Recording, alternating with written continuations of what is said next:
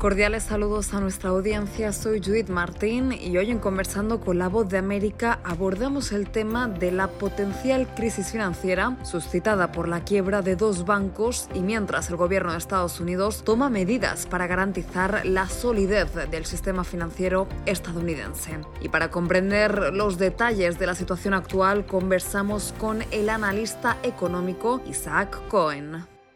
Estamos en una situación donde la Reserva Federal, el Banco Central de Estados Unidos, para controlar la inflación, ha estado subiendo la tasa de interés y comprando bonos, muchos de ellos garantizados por hipotecas, lo cual ha hecho que el costo del dinero se haya ido para arriba. Y muchos de estos bancos, todos tienen que tener sus reservas en bonos del Tesoro de Estados Unidos. Y cuando las tasas de interés suben, el precio de los bonos baja. De manera que cuando un banco de estos tiene una emergencia y quiere vender sus reservas, pues sus reservas tienen menos valor. Y en el caso del banco eh, de Silicon Valley, lo que pasó es que pues empezaron a tener alguna emergencia para cumplir algunas de sus obligaciones y trataron de vender esos bonos y esos bonos les rindieron menos. Entonces entraron en una situación de iliquidez y en ese momento pues los intervino la autoridad encargada de vigilar los bancos. ¿Cómo se traduce esta situación? ¿Cuál es el impacto inmediato en la economía y el bolsillo de los estadounidenses?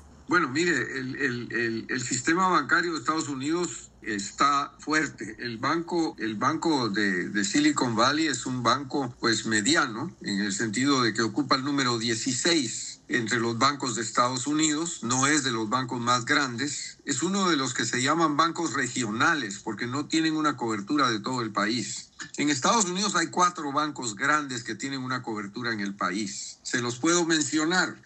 Está en primer lugar JP Morgan Chase, luego Bank of America, Citibank y Wells Fargo. Esos bancos tienen más de un trillón de dólares de activos. Esos son los bancos nacionales. Después vienen bancos regionales. Y en esta categoría se encuentra el Silicon Valley Bank. Ah, en la administración anterior se relajaron las medidas de disciplina para estos bancos regionales porque los bancos grandes están sometidos a pruebas de tensión muy estrictas por parte de la autoridad bancaria. Y en el caso de los bancos regionales se relajaron un poco estas medidas. No se les, no se les estaban haciendo las pruebas de tensión que se hacen a los más grandes. Y por eso el presidente ha tenido que salir a decir pues que ahora van a tratar de restablecer esa disciplina que exige que los bancos se sometan a pruebas de tensión constantemente para ver si van a tener dificultades o no. Entonces se trata de un banco regional. El otro banco que se ha cerrado, que es el banco más bien relacionado con las monedas uh, electrónicas,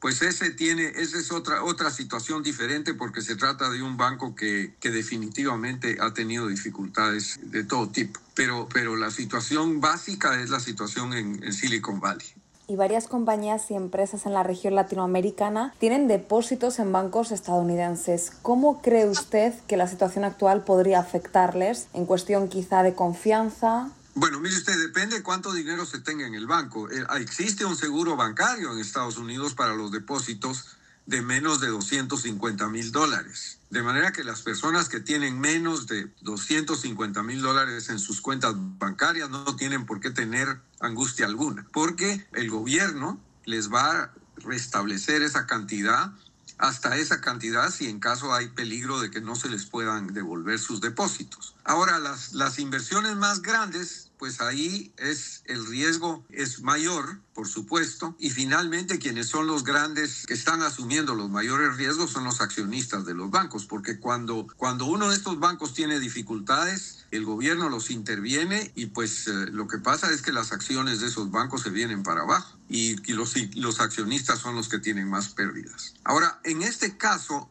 por ejemplo, en algunos casos se puede lograr, y ha pasado anteriormente, se puede lograr, por ejemplo, que los bancos más grandes compren a un banco más chico que tenga dificultades. Eso puede ser, eso se puede llegar a un arreglo en ese sentido. Pero estamos pendientes todavía porque esta situación se dio apenas muy poco antes del fin de semana, o sea, estamos hablando del viernes para acá. De manera que todavía vamos a ver cómo se resuelve la situación de Silicon Valley. Era el exdirector de la oficina de la CEPAL en Washington, D.C. y experto financiero Isaac Cohen, compartiendo detalles sobre el funcionamiento del sistema estadounidense luego del cierre de dos bancos en tres días. Esto fue Conversando con la Voz de América.